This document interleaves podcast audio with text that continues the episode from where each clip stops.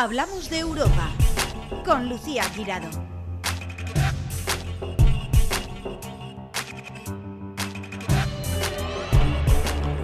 Bienvenidos una semana más. Hablamos de Europa el programa que acerca la Europa de las oportunidades a los ciudadanos para que sus proyectos se hagan realidad y que pone la lupa a todo lo que ocurre en Bruselas. Y hoy la lupa la vamos a poner eh, precisamente en Ucrania. Tenemos con nosotros eh, a Pablo Gil, cónsul de Ucrania en Valencia, en la comunidad valenciana. Eh, tuve el honor también de poderlo entrevistar hace cuando se cumplía un año de la guerra, que yo más que guerra la llamo invasión rusa en Ucrania. Y sí que pasa, es verdad que pasan los meses y, bueno, no sé quién tenemos más la culpa, si los medios de comunicación, no lo sé, que a veces parece que se vayan olvidando las cosas, pero lo cierto es que sigue muriendo eh, gente, que la guerra continúa, en fin, y por eso quería, em, Pablo, invitarte y que nos dieras un poco la visión de... Bueno, primero, bienvenido. Sí, bien hallado porque en este programa no es la primera vez que que participo y, bueno, y siempre tenéis Ucrania en, en la mente y se agradece porque como decías, va pasando el tiempo y, deja de ser noticia cuando no dejan de suceder cosas en Ucrania. Y además eh, lo que sucede pues es la misma intensidad que sucedía hace año y medio cuando empezó la guerra. Y es que suceden que sigue habiendo ataques a, civiles, de hecho, mm, mira, hace nada hablábamos con el delegado de Odessa y me decía que pasaron muy mala noche ayer porque pues, eh, los rusos lanzaron una serie de misiles a objetivos civiles, en principio iban a por la un poco la infraestructura portuaria con la que se sirve el, grano, para, para, África, pero como ya yo creo que prácticamente se han quedado sin, sin munición de precisión los rusos, pues prácticamente pues esparcen los misiles por la ciudad y caen en, todo, en toda clase de lugares, desde edificios civiles. Mostraba el alcalde de Odessa que han pues que han, tirado abajo una escuela infantil hasta un cementerio. Hoy han golpeado con misiles un cementerio, que es un desastre, porque claro, hay restos humanos ahora por todas partes. Claro, la eh, memoria ya además de las víctimas, ¿no? Lo que significa, y niños, no hubo víctimas eh, infantiles. no se sabe todavía las víctimas de ayer, pero sí hace, hace unos días, pues sí, media docena de víctimas en distintos ataques en Ucrania, sí que hubo civiles. Pero hablamos de ataques civiles, que por cierto son crímenes de guerra. ¿eh? Exacto, eh, pero eso le iba a preguntar, porque ahora eh, has incidido mucho en lo primero en, crímenes civiles, pero crímenes civiles, crímenes de guerra ha habido desde el principio, ¿no? O sea, a lo largo de esta invasión se ha llegado a una especie de acuerdo de, de, no atacar lugares en alguna reunión que nos hayamos perdido. Porque... es, que, es que es algo que, que, que tenemos que entender todos y es que eh, Rusia está actuando como un Estado terrorista a la altura del, del Daesh, el ISIS, a la altura de Corea del Norte, y es algo que algunas instituciones de aquí que todavía invitan a gente de la embajada rusa o que no han roto las relaciones con Rusia, Rusia tienen que entender.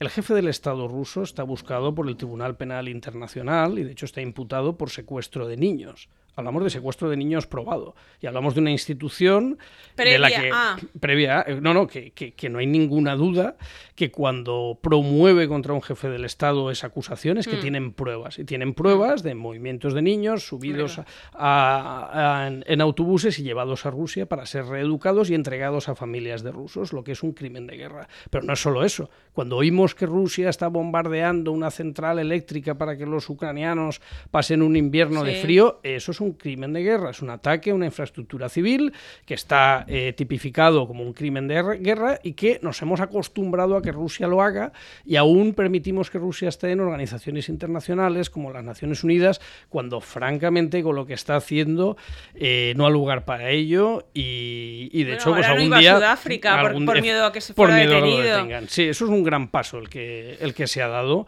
porque tarde o temprano pues acabará como Milosevic, juzgado, etcétera, etcétera. Que aunque muchos piensen que eso no pesa, sí pesa mucho, pesa en cómo otros países, terceros países que firman esos convenios, se dirigen a Rusia, que le piden por favor que no vaya allí, porque lo tendrán que detener, lo tendrán que detener como el delincuente que es, y, eso, pues, eh, por supuesto, afecta a Rusia y es una medida más de las que tenemos que seguir insistiendo, como las sanciones económicas. Actualmente, ¿qué países apoyan a Rusia de una forma u otra?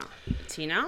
Pues, eh, a ver, China directamente, eh, quiero decir, no, no, les apoya militarmente, pues porque sabe a qué se arriesgaría, porque pensemos que eh, la mayoría de los de los clientes de, China son países occidentales que no van a pasar con que China apoye militarmente a Rusia. sí que es cierto, sí que es cierto, efectivamente, económicamente están comprando el, pues materias primas de, de Rusia a un precio bajo, o sea, se aprovechan de esto y además pues quieras o no, es, un pulmón económico que Rusia recibe de un cliente como, como China. Sí que es cierto, le pagan en, en, yuanes, igual que los indios les pagan en rupias, pero al menos Rusia puede defender que, pues, que no han bajado tanto las exportaciones como lo, hacían antes, pero entendemos que no es la misma calidad del cliente de tener a Europa y Alemania a tener de clientes a, China y, a la India, pero efectivamente eh, China no, les, no, vota de forma favorable con Rusia en organizaciones internacionales, se suele abstener y en ocasiones ha incluso votado, votado en contra, pero los países que se alinean con Rusia pues suelen ser países como... Eh, Siria, también un gran el presidente de Siria también está perseguido por crímenes de guerra y crímenes contra la humanidad. Eh, Corea del Norte también crímenes eh, contra la humanidad. Y también tenemos a Eritrea y algún otro país exótico efectivamente de los que dependen de Rusia. O sea realmente Rusia está sola en esta aventura. Y a ver Cuéntame que esto yo lo viví, eh, además yo sinceramente, yo era un sábado al mediodía que digo, voy a dormir un poquito de siesta. ¿Y qué mm. siesta? Si es por favor una adrenalina, que fue cuando eh, el ataque a Rusia por parte de los mercenarios. Esto era, ya están a 400 kilómetros, ya están a 300, han, han invadido tal. ¿Qué, pasó con el fallido, mm, no sé, golpe de Estado? A ver, realmente, ¿qué ha pasado ahí? ¿Es como un ensayo? ¿Es un aviso? Eh, al final los mercenarios tuvieron miedo y, se o, llegaron a un pacto. ¿Qué realmente, qué se dice por los mentideros que aquí estamos muy alejados? Eh, de nuevo yo insisto en que tenemos que cambiar el chip respecto a Rusia, ¿no? Y el problema que como en la mente de muchos de los que nos escuchan, pues se piensa que Rusia es, es un Estado Estado, eh, vamos a decirlo, civilizado, aunque sea una autocracia y tal, eh, hay que decir que, se equivocan, y yo mismo me equivocaba hace años, ¿por qué no decirlo? Realmente eh, Rusia es una organización criminal y hay que entenderlo así, y toda esta situación con Wagner lo entenderíamos mejor si pensamos que estos son, pues por ejemplo, las luchas por el poder en la mafia italiana en el mm. Nueva York de los años 70. claro, que lo conocemos más de cerca, películas. Sí, efectivamente. Si, si, pones el filtro de, que esto, de que esto es crimen organizado puro y duro, empiezas a entender cosas. Empiezas a entender, por ejemplo, que cuando alguien no está de acuerdo con el gobierno, pues le da por volar tenemos a muchas, eh, ha habido muchos empresarios de grandes empresas públicas rusas y privadas que, pues por ejemplo, hubo un caso muy sonado de que va al hospital a hacerse un chequeo y nada más llegar al hospital le da por subirse al, quinto piso, abrir una ventana y lanzarse. Y así ha habido muchos. Y, ha habido muchos desaparecidos, ha habido muchos que de repente les ha dado por tirotear a toda su familia y luego pegarse un tiro ellos también, estando en el extranjero. Quiero decir, eso, si lo aplicamos a Chicago años 20, mm. entendemos perfectamente. Pues sí, son ajustes de cuenta del, del, capo y lo entenderíamos. Y diríamos, oye, ¿y Wagner entonces? Pues también en un esquema de crimen organizado funciona perfectamente. Pero Wagner porque realmente, porque era como ahí un poco de sentimiento, ¿no? Como diciendo, no eh, ah. estáis criticando nuestros, nuestras tropas, no nos estáis dando material, no nos estáis dando comida. Correcto. Fue realmente por eso dice, pues aquí nos sublevamos. Claro. Desde fuera lo hemos visto así un poco malos rollos entre. Yo es que lo simplifico demasiado. entre Wagner y determinados jefes. Yo es que, de, verdad que mm. el, Vamos a decirlo, el, esquema. Este, este esquema. Mm. Eh, mafioso. mafioso también nos encaja aquí muy bien, ¿no? Cuando el capo tiene varios lugartenientes y cada lugarteniente tiene su feudo. Entonces aquí lugartenientes que tienes al ministro de defensa. He leído en algún sitio que me parece una barbaridad que se ha llegado a tener más de 220.000 soldados Wagner, o sea, incluso más como ejército, que a mí me pareció una barbaridad. La, cifra exacta no la sabemos, pero sí va por ahí porque pensad que solo en Bakhmut tenían 30 y pico mil eh, bueno, perdieron treinta y pico ah. mil, de los cuales la inmensa mayoría habían sido reclutados en las cárceles. Volvemos al esquema criminal reclutados en las cárceles. Yo no Bueno, dormiría pues, tranquila. Yo- Y además con, con algo Ah. bastante inquietante para los propios rusos, y es que a los seis meses de servicio, luego no es que no sobrevivían porque el, el- el ratio de muerte era bastante alto, pero una vez hecho ese servicio, a los seis meses se les amnistiaba. O sea, tú tenías asesinos múltiples y violadores que, haciendo su servicio en Wagner en seis meses, podían volver a Moscú a hacer de las suyas. O sea, Claro, tremendo. claro, por eso, bueno, ahora eran menos porque habían bajado a 220.000, pero se llegó, llegó a estar en un millón de soldados. Que esto dices, para un mercenario, esto Claro, bueno, es más eh, que muchos Es que si sumas el total de muchos años de actividades, porque volvemos que esto es cuestiones de lugartenientes. Entonces tenemos al, al ministro de, de Defensa, a Soigu y a Gerasimov, por un lado, que son personas que se han hecho inmensamente ricos. Hablamos de señores de la guerra. En el sentido de que han ganado muchísimo dinero con las subastas del, del ejército ruso y por eso han tenido muchos problemas también con material que no funciona y corrupciones varias que ha habido, que ha hecho que fracasara gran parte de la, de la ofensiva de, que, que empezaron hace, hace Pues año por y medio. materiales, vale. Eh, Eso ofensiva, desde, pero- desde camiones que no se movían y eran tenían neumáticos chinos y acababan por pincharse, hasta piezas que se vendían directamente en el mercado negro, piezas esenciales de, de vehículos blindados, etcétera, etcétera. Hay una gran corrupción. Claro, hay una gran corrupción y estos lugartenientes se han enriquecido. El lugarteniente de Wagner, ¿de qué se ha enriquecido? Muy sencillo. Como Rusia no quería ser, eh, vamos a decir, internacionalmente responsable de las actuaciones de Rusia en África y en otros teatros de operaciones, como por ejemplo en Siria, decían, bueno, pues organizamos un ejército privado que es Wagner, que cuidado, tiene prohibido actuar dentro del territorio ruso, que fue la gran bronca de la, porque- del desfile de Wagner hasta Moscú, es que Wagner tiene prohibido pisar territorio ruso porque los ejércitos privados, hasta hace muy poco, se ha legalizado hace unos meses, estaban prohibidos en Rusia. Entonces, Wagner nunca podía haber pisado Rusia porque en teoría ellos no existen y no tienen vínculo ninguno con, con- con Rusia. Por fin se ha visto el vínculo, por fin vemos, y además, si no lo entendemos de una perspectiva mafiosa, no lo entenderemos, porque vemos cómo ha habido una gran transferencia de material militar público a una empresa privada. Vemos que cuando empieza su marcha hacia Moscú, Wagner tiene armas antiaéreas móviles, tiene artillería, Wa- Wagner tiene vehículos blindados, tanques, etcétera, y vemos que son del ejército ruso. Aquí imaginemos un poco para ver la comparación de que aquí de repente un, eh, una empresa privada sin concurso ni nada por el estilo, que además no está legalizada en España, empezara a recibir del ejército español material y atacara con ese material al ejército español y matara a 10 pilotos, como ha hecho Wagner, que iban en un, en un transporte aéreo. Mientras que soldados directamente reclutados por Rusia no tienen todo eso. No contrario. tienen, no tienen todos esos medios, exacto. Entonces, claro, es todo no se entiende nada. Y no se entiende que después de Wagner hacer esa especie de intentona que no se entiende eh, hasta Moscú, mate a soldados rusos y la fiscalía le, le- le levante, levante la, la acusación y le, y le permitan hacer vida normal. Es que desde nuestros esquemas no hay forma de entender esto. De nuevo, si lo consideramos un Estado, si lo consideramos una organización criminal, pues por supuesto, Se ha pactado estas cosas eso, y muchas ¿no? más. Se ha pactado eso y Wagner ahora está un poco desaparecido, ¿no? Efectivamente, hasta que vuelva a reaparecer o lo utilicen en África o, o Dios sabe qué, Vale, qué entonces viene ya no está, en principio, las tropas y Wagner ya no están en Ucrania, Sí. O sí que están, sí que están y quien no está es Wagner. Hay Eh, algunos soldados de Wagner que sí se han incorporado, que son los menos al ejército regular de Rusia, pero la inmensa mayoría pues están en Bielorrusia o en África también. Pero vamos, es, es difícil de Entonces yo- saber a ¿Y por qué no llegaron a Rusia? Porque estaban en nada, estaban a 300 kilómetros. Porque se pactó eso, porque realmente al final tuvieron miedo. ¿Por qué no se llegó? Yo, eh, yo creo que la razón no la sabremos nunca, pero parece ser por lo que cuentan es que también el, el propio... eh, hablamos del país más grande del mundo y el propio Wagner se vio que, que, claro, tú necesitas... eh, él iba est- estrechando, alargando, alargando su, su vía logística y llegando a una ciudad que es enorme con un número muy limitado de tropas y es que eso no iba a ir a ninguna parte. Puedes tomar dos, tres edificios oficiales, pero tienes todo el resto del país que vas a hacer ahí.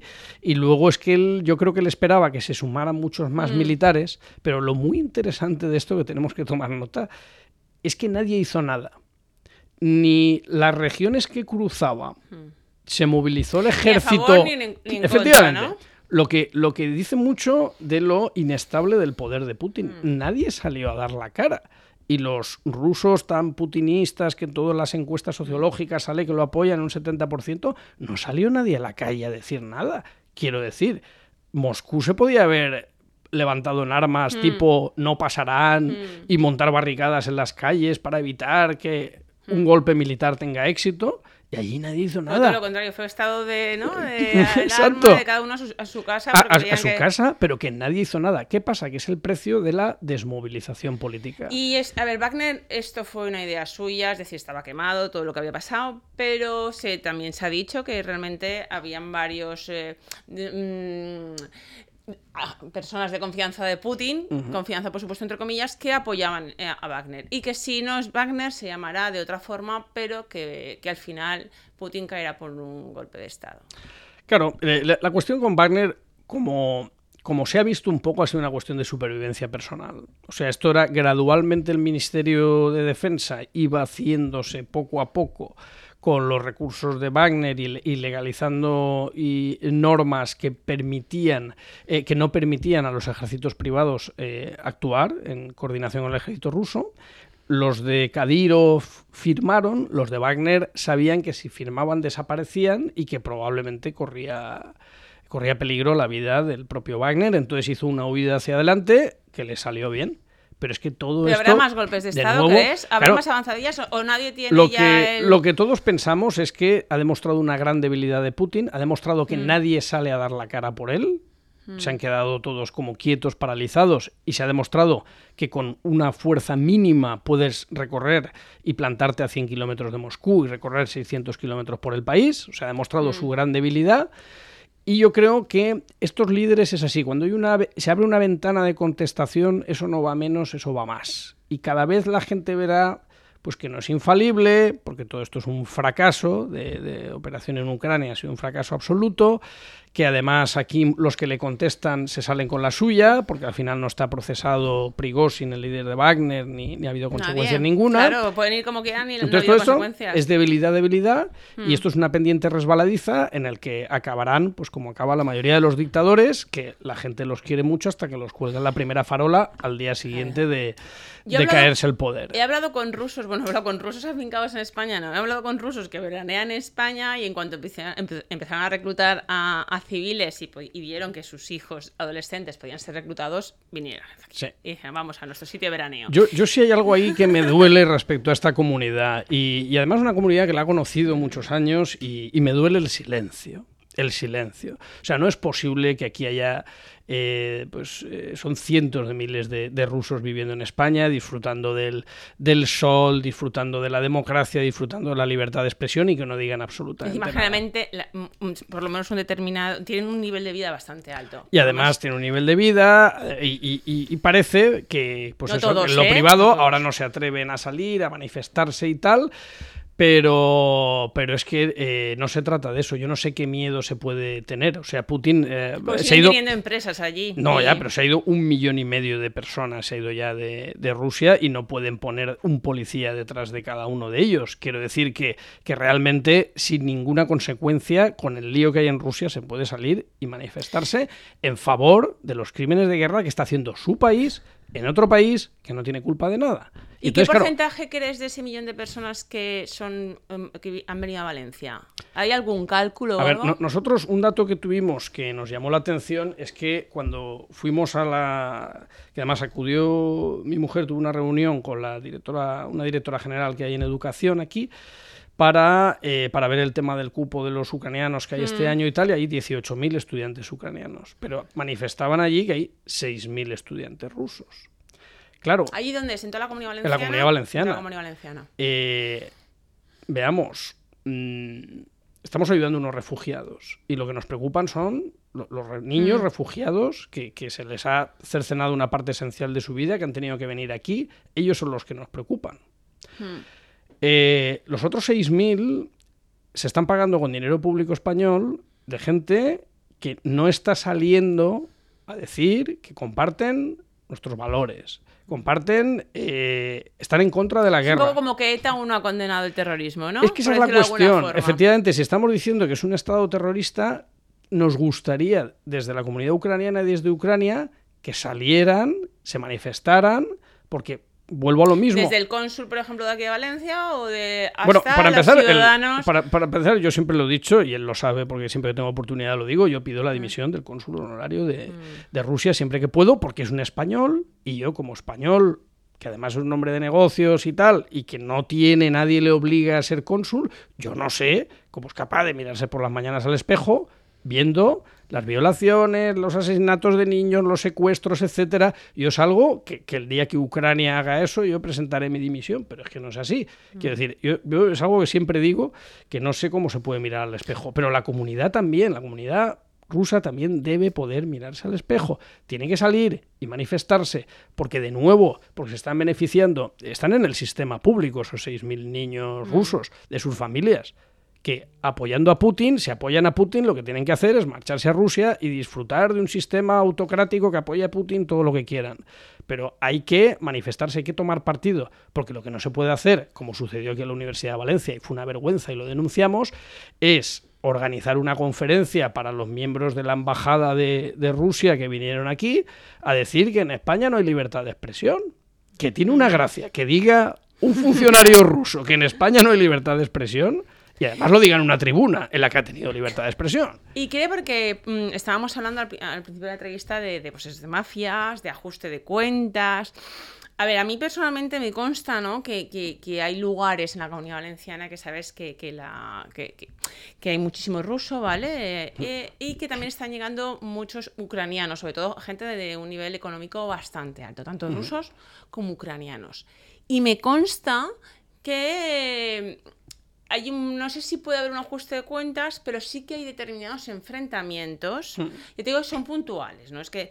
Pero bueno, sí que es verdad que, que a lo mejor los que estamos cerca lo estamos viviendo con un poco de temor, ¿no? De que aquí se instale eh, no una guerra, ¿no? Pero sí esos enfrentamientos, y más lo que estamos hablando de mafias, de un tiro en la nuca, de un ajuste de cuentas. A ver, hasta ¿te ha llegado a ti eso? Ya te digo, estamos hablando de localidades muy concretas, por ejemplo, Yo- de la zona de Mira, Alicante, yo- yo- ¿no? yo- yo me acuerdo, y, y me acuerdo con la anterior, la anterior delegada del gobierno, eh, nos convocó, o sea, nos convocó, eh, me convocó un poco porque tenía cierta preocupación de que sobre todo en Alicante, pues hay una gran comunidad rusa y ahora y, y en aquel momento empezaba una gran comunidad ucraniana Mm. que hoy en día ya es una comunidad potente. Pensemos que la- en la comunidad valenciana eh, somos la número uno en recepción de, de ucranianos en toda España, a pesar de que tenemos menos población que Valencia y que, y que Cataluña. Y entonces le preocupaba mucho la convivencia. Mm. Y yo le, le hice un vaticinio hace año y medio que se ha cumplido. Digo, por parte de los ucranianos va a haber cero conflictos, porque el 75% de los que han venido son mujeres con hijos. de los cuales, eh, mm, es decir, lo último que quieren son problemas. Mm. Y, y no va a haber tal problema, porque además yo creo que por vergüenza los rusos estarán escondidos, no tendrán ganas, ganas de bronca. Pero tienen miedo. Yo, yo creo, desde mi punto de vista, que eh, fundado o infundado, los rusos que estaban tranquilamente, ¿vale? Y que ahora están llegando, y no te digo ya las mujeres con los niños, te estoy llegando eh, que venga- vienen familias enteras con un alto nivel de adquisitivo, tanto rusos como ucranianos, ¿no? Entonces los rusos yo creo que eh, se ven ahora un poco en minoría y están empezando a tener miedo. A mí me, me ha llegado, ¿vale? Bueno, esto no me gusta porque soy periodista y me gusta confirmar, pero bueno, por eso lo digo, tengo bastante eh, confirmado este dato, que incluso hay rusos, que no voy a decir nombre, que, que están haciendo como un- mini empresas de seguridad con rusos. Entonces... eh, Bueno, lo que querrán hacer es negocio, porque lo que es peligro real no hay, y a las estadísticas voy. Yo como cónsul, siempre cuando hay, hay un detenido, hay un asesinato, hay eh, pues fallece algún ucraniano, me contactan y te digo la estadística que yo manejo. Yo creo que ha habido un incidente violento en un bar, hubo, y alguna anécdota más, pero no hay de lo que preocuparse. Lo que hay gente que hace que hace negocio so- sobre, esa, Sobre ese miedo, ¿no? so- sobre ese miedo, pero realmente es lo que digo, el Claro, que viene de refugiado no haciendo- tiene Los Claro. rusos están haciendo negocio hacia otros rusos Efectivamente, diciendo, diciendo, cuidado "Eh, con los cuidado, porque esto tal". contratar mi servicio de seguridad, Pero claro, ser eso. pero esto es muy sencillo. Simplemente es decir, bueno, pregunta las estadísticas de la acción de gobierno, ¿cuántas agresiones a rusos ha habido? Y es que no las hay. Es que los ucranianos, salvo cuando les invaden, son un pueblo pacífico. La comunidad aquí, que antes de la guerra ya la representaba, aunque un mes la representé antes de la guerra, luego enseguida vino la guerra, eh, era una comunidad conocida porque cero conflictividad. O sea, realmente es gente pacífica hasta que los invaden, eso sí. Y, he de decir que no, que es absolutamente infundado. O sea, que no te, a ti no te constan datos más que nada, pero como cónsul iríana pero además a es ti que, de ucranianos que han sido agredidos y menos por rusos, pero, pero por eso lo que no tienen que temer, y se lo digo ya, es en dar la cara. O sea, en dar la cara. Pueden ir perfectamente a las manifestaciones que organiza la comunidad ucraniana en favor de Ucrania. Pueden acudir allí y, y la gente lo recibirá bien, porque ha sucedido casos de rusos que han venido y bielorrusos que han venido a, a apoyar a Ucrania y no pasa nada. O sea, lo que no hay que hacer es esconderse. Y si te quieres esconder, escóndete en Moscú, pero no te escondes en un Estado democrático y de derecho que además está invirtiendo recursos públicos en ti para que tú secretamente apoyes a tu régimen y apoyes una guerra injusta que está sucediendo en un país que era tu vecino. Hay rusos que dicen que, que Putin es un mal menor, que si no estuviera Putin, madre mía, llegarían peores, que están... ¿Es eso Ah. sí? O, o porque eso ya dices, claro, a ver si se rumorea que lo que quieren es asesinar a Putin o desbancar a Putin, y entonces dices, uy, uy, calla, calla, que Putin es de los menos malos. A ver, aquí yo siempre digo lo mismo, es que todo esto es, eh, es como una especie de mitología, voy a decirlo así, igual que con lo de las armas nucleares y las líneas rojas y, y todo esto. Yo difícilmente veo que la cosa se pusiera peor. O sea, ¿qué peor hay que te destruyan la infraestructura energética, No, loco, te secuestren... El- la locura del arma nuclear, eh, en eh, fin, eh, eh, o es sea, eso. es que qué peor hay. O sea, ya no solo nos queda la amenaza nuclear, sí, pero es que de la amenaza nuclear hasta siete veces han puesto líneas rojas que se han cruzado y luego no ha pasado Mm. absolutamente nada. Dijeron que cuando Finlandia se haya- estuviera Ah, sí, en sí, la, la OTAN, que se habría cruzado una línea que las armas nucleares, absolutamente Mm, nada. La Ucrania, Suecia, absolutamente Ahora. nada. Cuando se ataque el puente de Kers, va a haber aquí una catombe nuclear. Pues por supuesto no.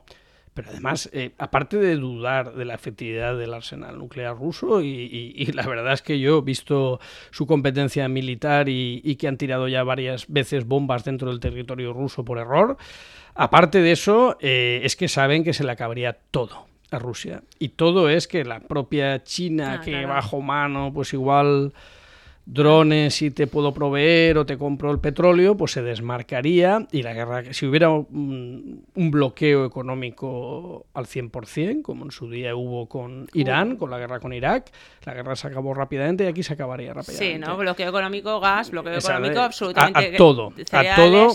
Y entonces eh, ya, ya ahí se acaba la guerra porque se le acaba Pero el pulmón a ahí Rusia. está, pues, es eso, pues que Alemania sigue comprando gas, España sigue comprando gas, es decir, sí, pero no, ¿no? Ahí está. Claro, lo, lo triste es que España, que, que Ucrania está muy agradecida con España y, y nosotros Mm. en ese sentido, por las, las donaciones de, de los, eh, de los Leopard y, y- y por otras donaciones de, de munición y, y por donaciones económicas, est- estamos muy agradecidos, sí que hay que decir que que también es apoyar a Ucrania a dejar de comprar a Rusia. Y España, lamentablemente, ha incrementado un 9% la, la compra de gas eh, ¿En, qué- en este último de gas año licuado o- en este, este, en, en este último ejercicio. En estos últimos 12 meses ha crecido un 9% la, la compra del, del GNL, del, del gas no... ¿Y por qué crees que ha sido eso? ¿Por necesidad?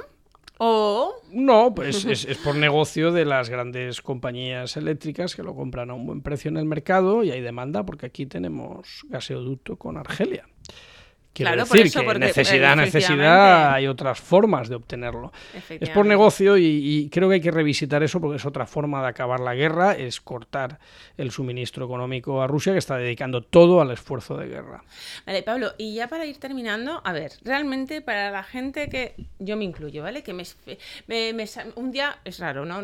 Los- el periódico no me lo salto, pero bueno, no veo el informativo, no tal, me despisto. ¿Cómo está la guerra ahora mismo? Porque invaden, recuperan el puente, ahora el grano, ahora piden que, que no se exporte otra vez grano los países limítrofes. Entonces, claro, es verdad, cada vez que, que- que lees algo dices, ostras, pero si esta ciudad ya estaba invadida. No, no. Cuéntame realmente cómo están. Eh, Ucrania ha recuperado posiciones a Sí. raíz de Wagner. Eh, ¿Cómo está respecto a cómo ha empezado la, la guerra Bueno, en- o a- en- hace un año? Que En fue este último mes de contraofensiva se han recuperado 210 kilómetros, lo que es eh, pues prácticamente cinco veces lo que hizo Rusia en el último año. Y esto se ha conseguido en un mes. Es decir, la contraofensiva va bien. El problema es que de las, de las ilusiones, las decepciones, y sí que es cierto que hay mucha presión mediática y presión de los estados donantes para tener resultados rápidos eh, cuanto antes. Y tenemos que tener en cuenta una cosa. No podemos pedir, eh, pensemos, el mayor ejército del mundo, el ejército americano, por ejemplo, que tiene 760 mil millones de presupuesto y que, que, es una locura de ejército. Bueno, pues el ejército americano en la guerra de Irak se pasó un mes bombardeando las posiciones de Saddam con 100.000 operaciones aéreas. Claro, pero ya la OTAN entraría directamente. No, no, no, pero hablo del caso de por hacer un comparable con otra guerra. O sea, antes los americanos de aterrizar sus 400.000 soldados en Irak, bombardearon durante un mes en 100.000 operaciones diarias objetivos estratégicos, ¿vale? Ahora vamos a Ucrania. No tiene aviones. O sea, tú tienes que hacer Sigue una... sin tener aviones. Yo me acuerdo que los claro, pediste hace efectivamente, un año. no tiene aviones. Entonces estamos... Ah, que yo te voy a hacer una contraofensiva, una gran operación militar sin apoyo aéreo, pues hombre, con un país que tiene cuatro veces mi población. Entonces, claro, dices, eh, yo no puedo desangrarme porque en operaciones de ataque tú pierdes tres soldados por uno del contrario. Yo con Rusia atacando debo ir 1-1 y defendiendo 1-5, 1-7. No tienes la, otra. La guerra de toda la vida, de trincheras. No, no, tienes otra. Entonces, ¿qué se hace? Pues yo tengo una gran confianza en, en, en las Fuerzas Armadas de Ucrania porque creo que Saluzny es un general que, que es muy escauto y le preocupa mucho la vida de sus soldados y las cosas se están haciendo despacio, pero se están haciendo bien. Se están atacando mucho la retaguardia, se atacan los depósitos de municiones, se atacan los nudos ferroviarios, porque el, ejército ruso se alimenta prácticamente toda la logística por vía, vía tren. Se hacen las cosas bien, pero va lento. O sea, milagros no va a haber porque, de nuevo, no puedes hacer 100.000 operaciones aéreas para eh, reblandecer las posiciones fortificadas. Rusia ha tenido tiempo de fortificarse en un año, han cavado trincheras, han puesto dientes de dragón, han puesto minas. Está Ucrania minada hasta arriba, que va a ser un problema. Cuando venga la reconstrucción, que además hace poco salió un vídeo que le decía un ingeniero inglés, le decía a un a un ucraniano. Eh, le preguntaba a un ucraniano, porque es que nos hemos encontrado con tal tipo de mina y el ingeniero inglés decía, bueno, pues no tenéis más que eh, no piséis, no vayáis por ahí, tenéis que mm, circunvalar esa mina. Decía, circunvalar si es que está todo minado. Y es que es verdad, es que está todo minado a lo grande. Entonces, ante eso tienes que ir despacio, pero luego los resultados, eh, los resultados son, son sólidos, son sólidos, se va avanzando, se van cogiendo posiciones estratégicas. Pero será largo. Pero lamentablemente va a llevar, va a llevar su tiempo. Y bueno, un vaticinio. Yo, hombre, yo creo que, eh, a ver, desde mi, y lo, lo, dije hace un año y medio que hablamos y mm. lo digo ahora. Rusia ya ha perdido la guerra. Rusia ha perdido la guerra. Tiene mucha gracia, hace poco a Putin le preguntaba a un periodista por una serie de cosas y acabó diciendo, eh, ¿se están cumpliendo los objetivos de la operación militar especial que le, que le llaman? Y después de eso dice, ¿y cuáles son los objetivos? Y Putin le contestó, eso se lo contestaré en privado. Mm. O sea, ¿cómo tú embarcas en una guerra mm. a todo un país y no están claros los objetivos? ¿O no puedes decir públicamente Mente. cuáles son los objetivos? Pero si hubo una entrevista que por primera vez reconoció que no se estaban cumpliendo, ¿no? Eso sí. Esos que objetivos. Es que objetivos, el problema que tiene de que ahora no los claro. quiere verbalizar en público es que uno de los objetivos claro. era desmilitarizar Ucrania. Y mm. ahora Ucrania, como dicen, ahora Rusia es el segundo mejor ejército en Ucrania. Quiero decir, Ucrania está armando un ejército poderoso, está ganando una gran experiencia y si el objetivo era desmilitarizar Ucrania, es un fracaso absoluto. No, no, sí, la verdad, si, era, mundo... si era perjudicar a la OTAN, la OTAN está más fuerte de lo que ha estado nunca. Es todo un fracaso, entonces la guerra está perdida. Porque no hay, no hay un objetivo que pueda decir que va a cumplir y territorialmente va a tener que devolver lo que ha ocupado. La única cuestión es que...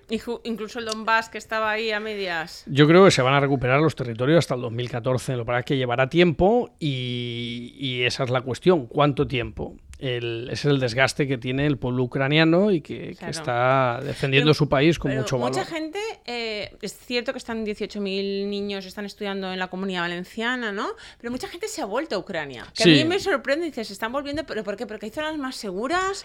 ¿Por qué? ¿Por qué? Bueno, sí que hay zonas que están más distantes del frente y que son algo más seguras, pero tal cosa como zonas seguras no hay. Y yo lo he hablado mucho y con familiares de mi mujer que también decidieron volver a Saporilla, que, que, aquello es un polvorín. Claro. Pero eh, la gente quiere seguir con su vida. Luego además son muy patriotas y son muy dinámicos. Van, vienen, hacen, quiero decir... Mmm, yo creo que es otro de los errores de cálculo de Putin, es pensar que este es un pueblo apático, que se va a dejar gobernar. No, esta gente sabe muy bien lo que quieren, son unos, son, son demócratas, quieren, mm. cuanto más van a Europa, más se sienten identificados y más, y más quieren ser europeos. Esto es un, un viaje que no tiene marcha atrás. Por eso la, la, guerra la ha perdido, la ha perdido Putin y, y la mm. ganará Ucrania. Y el único problema es cuándo, porque cuanto más tarde, pues más deterioro. Pero Bruselas, aquí hablando de la Unión Europea, como siempre. Mm. Bruselas sí que ha dicho que tienen las puertas abiertas de la Unión Europea, pero claro, tienen que cumplir como el resto de los países. Eh, Así que, es, que... Y, y, la cuestión es eh, que Ucrania está haciendo un gran esfuerzo. De hecho, para converger a todos los niveles, se está haciendo una gran reforma de la administración, hay una lucha continuada contra la corrupción que incluso en plena guerra eh, incluso en plena guerra pues se han, se han abierto procesos para, para expulsar mm. a los corruptos del, mm. del gobierno y, y, la verdad es que esto lleva buena marcha y, y si se Zelensky quisiera... lo tiene muy claro. Lo ¿no? tiene muy claro. Y el, y el pueblo ucraniano, en, en, definitiva, saben que esto, esto no tiene marcha atrás y nos vemos en la Europa y en la OTAN también. Ah, Antes que llegará. Pues yo creo, espero que Europa. ¿Y se puede decir que es una guerra de drones? Eh, no, pero. La primera guerra realmente de drones, porque bueno, algún dron ahí será ver, ucraniano, no. Gue que... Guerra de drones no, pero sí que el dron ha, ha, cambiado la táctica, la estrategia militar a todos los niveles y de hecho el. El dron ha puesto en serios peligros al, a, a, los tanques. Mm. Sí, ha sí. sido, ha sido un, vamos, y, y, aparte los drones también para, para, artillería se han usado muchísimo y han mejorado la, la precisión de la, de la, artillería, cosa que viene muy bien a Ucrania porque claro, los rusos tienen grandes cantidades que pueden desperdiciar, pero Ucrania va limitada en munición y los claro, drones, los dan, drones van, al... dan, dan, precisión, van, van al lugar. Es como un misil, pero... pero Exacto. Claro. Sí, sí, ha sido sorprendente.